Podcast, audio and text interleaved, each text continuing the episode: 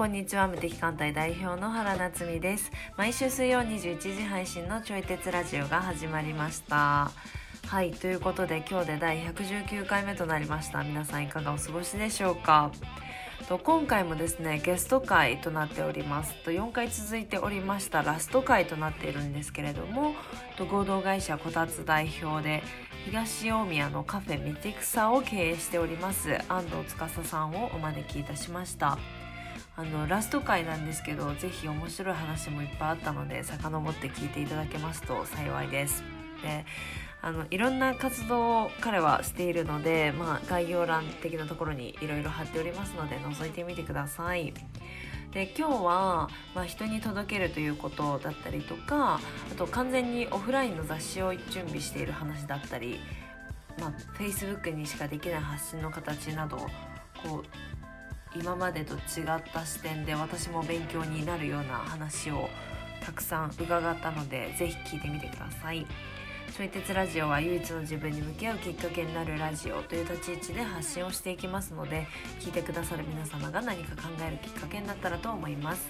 そしてお相手は教育業界でご活動されております佐伯和也さんです。それでは本編スタートです。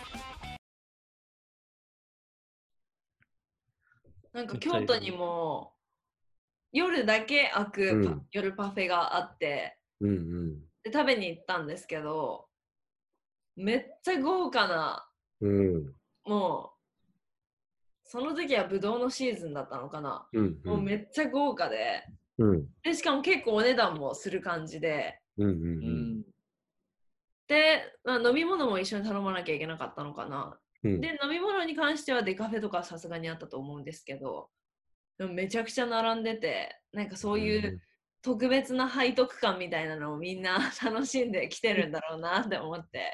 あ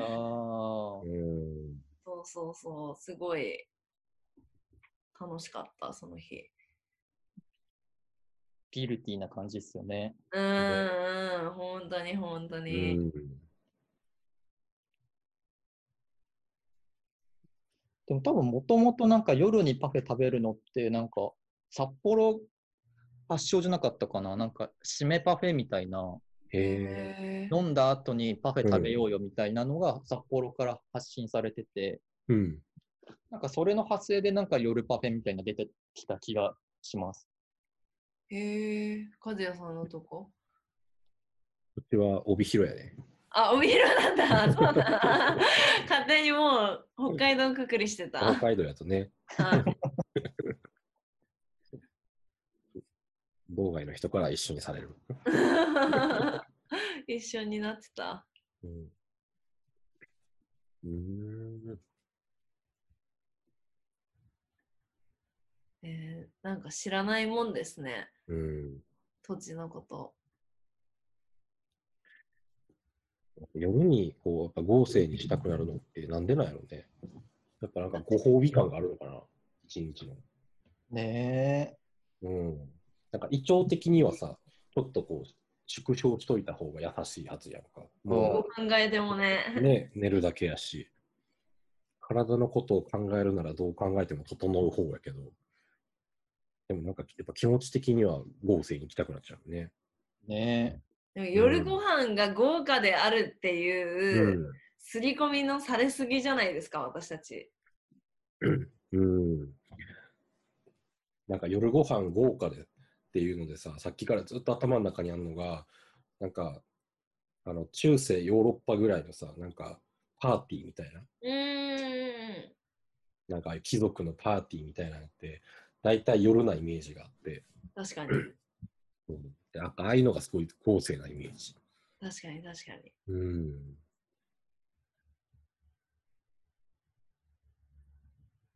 なんで、なんか誰かうまいことこう、うん、痩せたい人たちのためにあのイメージを植え付けてほしい。軽やかに 夜は軽やかにみたいななんかコンセプトゴリゴリに打ち出して 私の認識を変えてほしい。確かに。一応7月の11に、あのまん延防止が解除されるんで、うん、だから12月曜からちょっと定期的に夜は開けるんで、うん、頑張ってあの、夜は質素にみたいな。はい。夜は質素に。ベルアシストにキャンペーンね。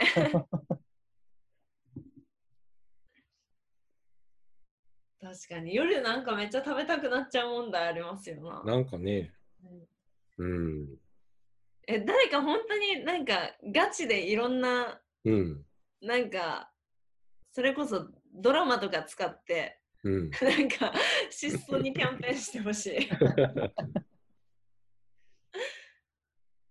その代わり学校の給食とかをさ、合成にしてくれたらいね。確かにあー確かになん。かお昼ご飯とかね。うんうん、なんかモーニングセットとか結構豪華だったりするじゃないですか。もうモーニングとやら。うん。でもなんか朝からそれは多いなっていうなんか認識になっちゃいますもんね。朝は少ないものみたいな、うんうん。どっかで思っちゃってる節あるから。朝は軽めで。ね。ねうん。でもなんか前一回朝に、あの、朝からステーキ食べたことがあって、うんへなんかその日一日めっちゃ調子良かったんですよね。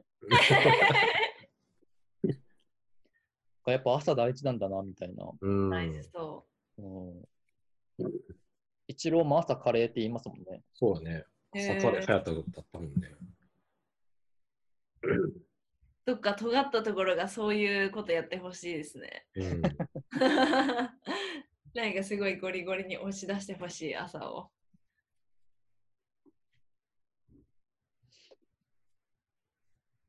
ってことはなんか朝、朝ってなんか胃腸が起きてないから軽めでっていうのも幻想に過ぎないってことなのか。ならなんんでそんなに夜食べさせんのって感じですもんね。そうやね。はい。だからなんか、し思想っていうか考え方自体はあるのかもしれないけど、うん。それをなんかめっちゃ言い訳に使われてる感みたいな。うん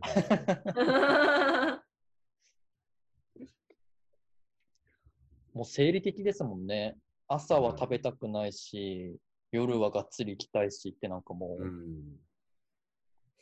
えーでも私絶対すり込み、すり込みだと思います。確かになぁなんか1日3食とかは明治以降の価値観だっていうのは聞いたことある。へえ。なんかあの、いろんな産業が発達してきたから、食事の回数を増やした方が売れるやん。いろんな確かに。経済効果のために食事の回数を増やしたっていう話をね、どっかで聞いたこと天才。あ天才がいますね。めっちゃ踊らされてるじゃないですか、僕ら。う んめっちゃ踊らせた。めっちゃ朝ごはんにトースト食べるのと似てるはずだよね。あーあれもエジソンがトースターを発明したから、朝ごはんにね、トーストを食べさせればトースターが売れるっていう。怖っそんな話が確かにあったはず。大人って怖っ でもなんか先 にも物が溢れちゃったら絶対そういう戦いになってきますよね。習慣の作り合いみたいな。そうそうそうそうそう 習慣の作り合い。いかにすり込んでいくか。うん。うん、そんな感じがします。なんか私最近 BTS が好きなんですけどうん。でもなんかなぜ彼らが圧倒的に強いのかって思ってなんか違うアイドルとかもなんか冷静に追いかけ始めたんですよ。うん。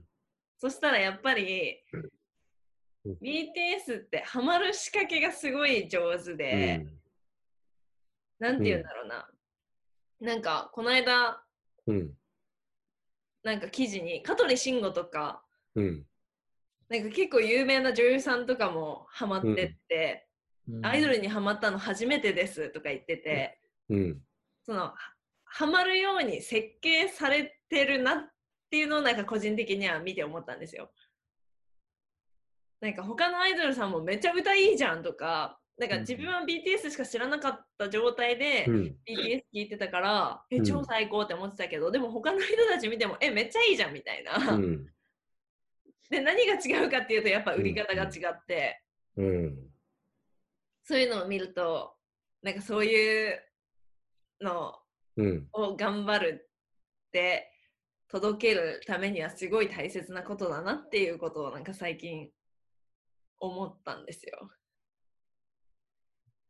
うんっていうおたかつから学んだ大事なこと。哲学。全然思ってないこと 哲学流行らそうと思って。哲学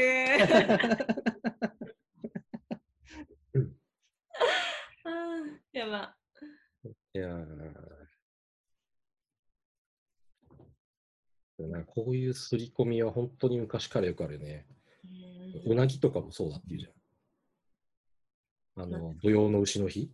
あうん。あれも、なんか夏に、夏の暑い日にうなぎを食べると勢力がつくとかって言われてるけど、あれ実は全然嘘で、えそうあれは夏、なえっとね、うなぎのふ旬って確か秋とか冬とか寒い時のはずなんよね、確か。で、その時は売れるんやけど、なんか夏とかになるとうなぎ売れなくなっちゃうから、旬過ぎちゃうから味落ちるし。だから、あの土用の牛の日っていうのを作って、土用の牛に牛の日にはうなぎを食べるんだよっていう習慣を作って、うなぎを売るようになったらバカ売れしたんよね。ー、え美味しくないうなぎをね。江戸時代かなんか確か。いつの時代もマーケターがいるんですね、裏あで。そうそう。そう。もう偉い人がおる。賢 い人が。うすごい、すごいですね。ねでも逆に言うと、うん。そうやって残ってるものっていうのは、まあ、うん少ないっちゃ少ないじゃないですか。うん。そのうなぎのやつにしても。うん。なんか、少ないっちゃ少ないから、うん。て徹底してやり込んでた人たち、なんか刷り込み頑張ってた人たちは、うん。うんそんなに多くはないんですね。とは思いません？あみんな倒れていったんから。倒れていったっていうか、やっぱなんか続けるの難しいっていうもんね。でも本気で取り組んだ人たちがうん。残っていったんだろうなっていう。うん。うん。なんか、すり込むことがいい悪いかはちょっと一旦置いといて、うん。あのガッツ出して続けるって大事だなっていう。うん。うん。うん。だなっていうのを思いましたうん。哲学。哲学。半端ない。今日の、今日生まれた合言葉。哲学。流流行らそバカにってるようにしか聞こえへん。うん、面白い。リスナーさんもぜひ使ってください。うんあおもろ。え、他に興味あることとかありますか？最近。う。興味ね。あー今雑誌の準備をしてて、あのタイトル1122っていうタイトルで、にいい夫婦。ああ、へえ。だから全国で夫婦でうん活動してる人を、まあ、取り上げるっていうので、まあなんか雑誌ちょっと、まあ、ここ今年の11月うん20に発行うん。今ちょっと取材とかしてるところなんですけど、うん。うん。がまあ、いあのカフェもそうだし、サロンもそうだし、まあ、店舗が多分年内に4つぐらいにはなるはずなんで、うん。4店舗、まあ、店舗で配布したりとかっていううんうん。ので、ちょっとそういう紙メディアに今ちょっとチャレンジしてて、うん。で、いい夫婦にはいい文化があるっていうコンセプトで、なんかそのうん。夫婦なりのまあ文化っていうか、まあルールというか、うん。いい関係築くための、なんかこう、夫婦だけのこうなんか決め事みたいなのとかうんうんをう、ん。まあこう、インタビューを通して探っていきながら、うん。じゃあそれって夫婦だけじゃなくて、人間関係とか、今の社会にもなんか活かせるとこあるんじゃないのっていうので、うん。今作ってるんですけど、なんかそういうちょっとこう、ほんと店舗だけで配布して、まああと多分、お友達とかで配布してくれる人いたら任せるって感じにしようと思ってるんですけど、なんかそういうちょっとこう限定コンテンツというか、うんうん。そういうの今ちょっと興味あるかもしれないです。えー。雑誌だからできることっていうか、ネットじゃなくて雑誌を選んだのは何でですか？やっぱあの、さっきも僕言った通り、あの、やっぱ店舗っていうか箱じゃないと僕多分仕事ができなくて、うんオフラインと違ってというか、うんうん。が多分そのネットとかオンラインでこうなんか発信して自分をこう見せていくって多分すごい下手で、あんま得意じゃないんで、じゃあなんか店舗に根付いたメディア作ろうと思ったらなんか紙が一番いいんじゃないかなっていうか、うんうんうん。うん。まああとやっぱその、このコロナ禍で飲食店、僕らも生き残れたっていうのはやっぱ地域のおかげなんで、うん。なんか地域に根付くメディアというか、なんか地域をちゃんと土壌として活かせるようなことって言ったら、うまあ紙なのかなっていうのもあって、うん。うんちょっと今回紙選んでみました。うん。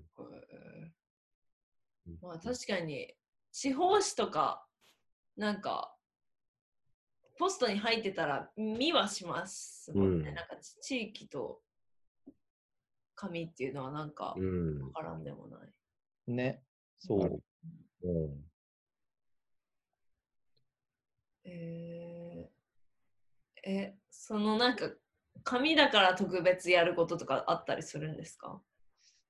なんだろう、逆になんか SNS アカウント絶対作んないとか、ああ作っても今ちょっとそこすごい迷ってるんですけど、うん。うん。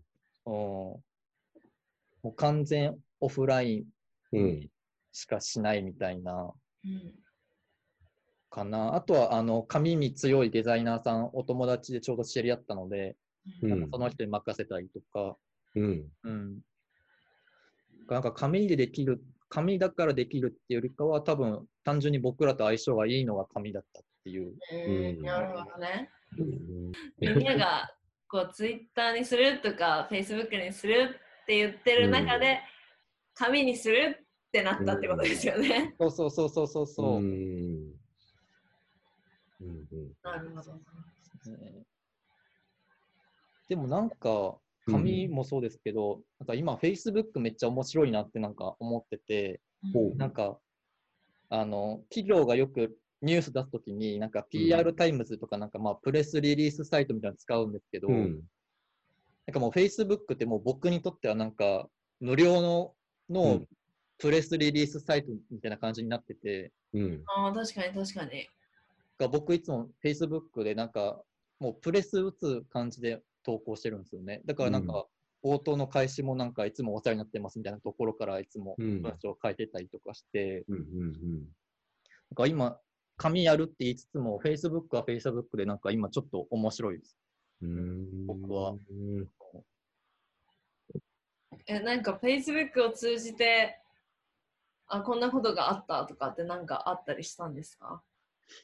いや、なんかなんもないんですけど、でもなんかプレス打つ感覚で投稿すると、なんかちょっとこう、景気よく見えるっていうか、なんなんて言うんだろう。多分 Facebook しかできないんですよね。インスタとか Twitter だと文字数足りないとか、リンク貼れないとか、うんうん、だから Facebook しか今んとこできなくて、まあノ、ノートとかももちろんできるんですけど、そうなんか個人による個人のためのプレスリリースサービスみたいな感じで捉えると、うん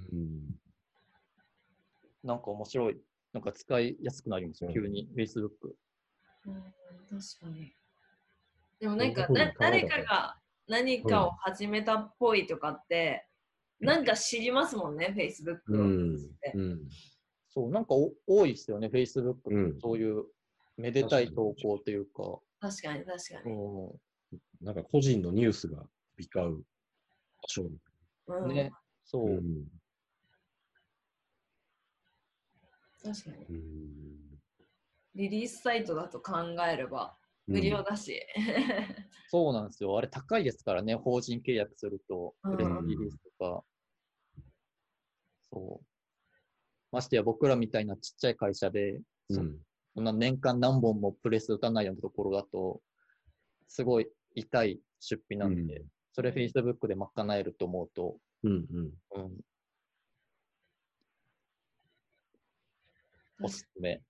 うんうん確かになんか既存のプラットフォームなりなんなりがうん。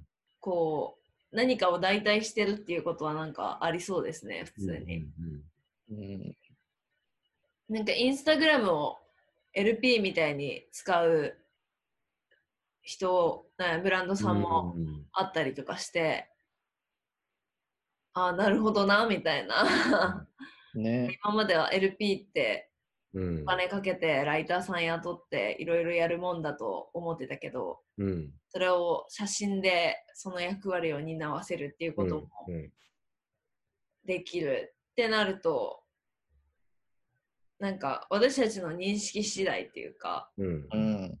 解釈次第でうん。いろいろ無限大なんだなっていうのは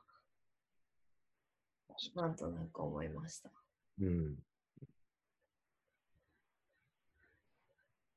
うん、なるほどな。他になんかそういう系ってあるんですかね？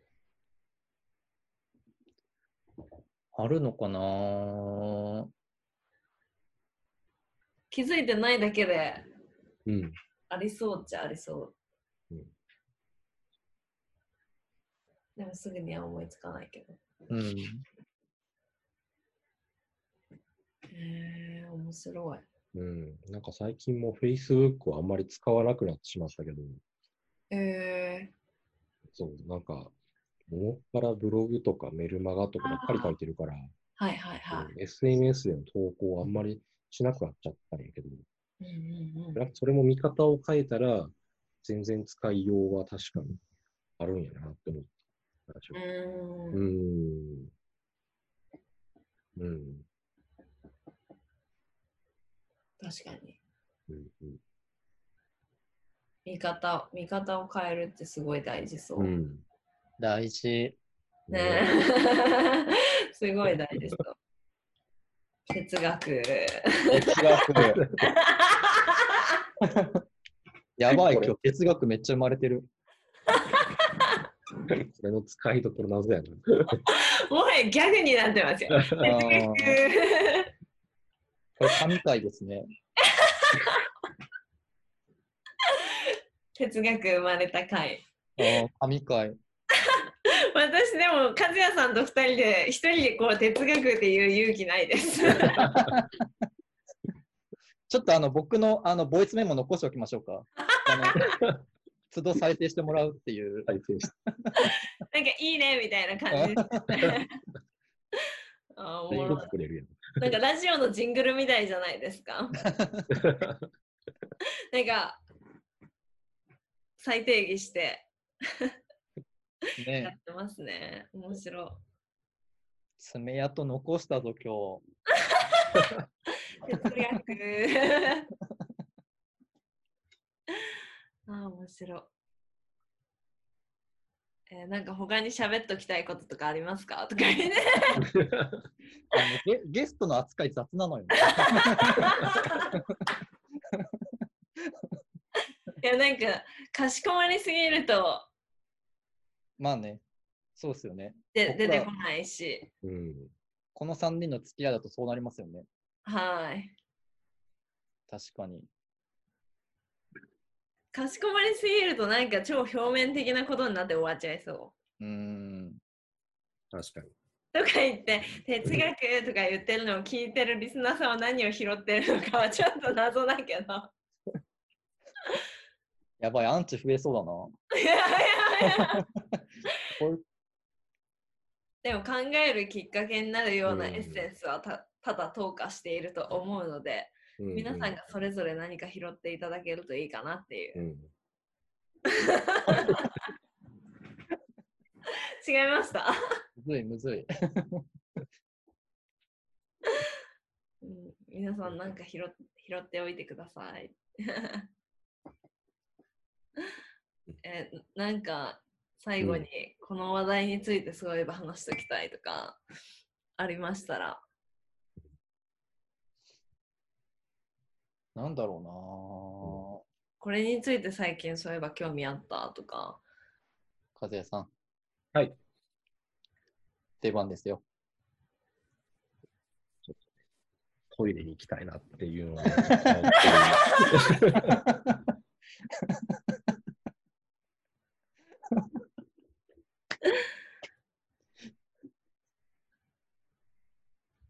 最後の話が終わったら言っていただいて大丈夫なので。はい 変えます。うん、なんかあるかな？うん、ちょい鉄ラジオはなんかイベントとかやんないんですか？なんかライブとか。なんかいつかやりたいですねとか言ってましたよね。そう、やりたいねと言いつつ、ここまで来てる感じ。確かに。次、次、道草でやりましょうよ。あの、道草あやりたいね貸し切って、はい。うん、あの、カウンターの中大きくなったんで、はい。カウン当ターに2人入ってもらって、で、うんお客さんのカウンター囲むようにすれば、うんうん10人ぐらいやったら少人数で。えー、面白そう。うんやりたいね、それ。何回ですか？それは。何回？メルカリ？何何回何回？とその辺は僕責任持てないんで、あの、発言、あミュートにしとこう。まあ何かしらうん。ちょい鉄ラジオ。おっぱいでいいんじゃん、おっぱいで。あ、オフ会ね。オフ会確かに、うん確かに。オフ会いいかも。いいじゃないですか。うん。ちょい鉄オフ会。うわーやりますか。うん。なっちゃん、こっち来る予定あるんですか？ちょいちょいでも来てるんですよね、東京とかち。ょいちょいあるんですけど、バリバリ詰めていくから、ああ。でも作ればあるって感じかな。まあ、じゃあ、いつかタイミングが合えばね。うんはい。なんかのキリがいい時にじゃあやりましょうか。そうね。うん。そうそう今回あの、アンディ君っていうかゲストを呼ぼうっていうのも100回記念のつもりだよね。そうそうそうそうそうでも100回記念の時に誰呼ぼうっていうのを思いつかんくて、結局110回目 ?100? 100この間112か3だったかななんかその辺ね。はい。だから、まあちょっと過ぎちゃったけどっていう感じ。だいぶ過ぎちゃってる。50回ぐらい。はいうんいいですね。うんうん。キリがいいオフ会。いいないいところで。いや、来てくれるといいな。ねねえ。えー、楽しそう。またなんか変わったことをしたいですね。変わったこと？うん。なんかただ食べる。ただ食べる。ただ食べるとどうなんだろう。喋る以外のことできひん。なんか皆さんが何を考えてるのかとかそういうのが聞けるといいですよね。うん。まあ、確かに来てくれた人と絡みたいよね。うんうんうんうん。なんか近さもあるし。はい。うん。っていうのはありますね。なんかそう、ラジオ聞いてますって言われることは あっても、じゃあ、そこから私はこんなことを考えましたとか、なんかさすがにそんな、なんか会話の中でそんなことまでにはなんないから、確か うん。だからなんかそういうに。うん。ディスカッションができる場があったらいいんですかね。うん。ああ、いいっすね。うん。うんなんか問いでも持ってって。ああ、うんいいね。うんね。持っていくっていうか、なんか自然とその場で生まれてきた問いの方がいいね。うんうん。えなんか超文明が発達してたらうん。なんか箸とかに問いとかか書かれる何かとかん欲しくないですか？箸に何が書かれるって？えは箸とかに問いが書かれててまあストローとかでもいいんですけど、うん。それについて考えるみたいな5合コン？ねえ。いや確かに確かに合コンですね。これ合コンだわ。でもなんか、え、何やってんの？みたいなことができるのもちょい鉄ラジオだからだなって思って。うまいことまとまったような気がする。まとまりましたかね っていう感じで今日は初めてのゲスト会が終了となります。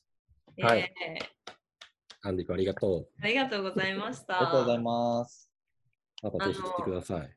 うん。なんか面白いことやりたいですとか、あとなんか物件空いてますとか、そういうものに関してはアンディさんたちに、うんあのご一報いただけましたら、なんか面白いことができるんじゃないかなと思いますっていう感じでしょうかね。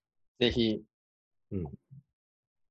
はい。っていう感じで、あはいの、ぜひ、あの、東大宮の道草カフェにも皆さん足を運んでみてください。お待ちしてます。そう、すごい美味しいんですよね。私は、え、私は多分いつもクラフトコーラうとかん。うん頼んでた気がする。まあ、アイスコーヒーとかも頼んでたけど、美味しいです。うん。俺はいつも無水カレーを食べてる。あカズヤさん、永遠とそれ食べてますよね。そうえ さっきの話だと、なんか得体の知れない人でも、とりあえずナポリナポリタンだっけ？ナポリタン。ナポリタンを食べさせとけばお、おとなしくなるみたいなそ自分が変なやつやなと思ったらナポリタンをぜひ。確かにね、ナポリタン食べて、そうそう。心を溶かして。そうそうまずはね。っていう感じで、今日はこれで終了となります。はい。はい、ありがとうございました。ありがとうございました。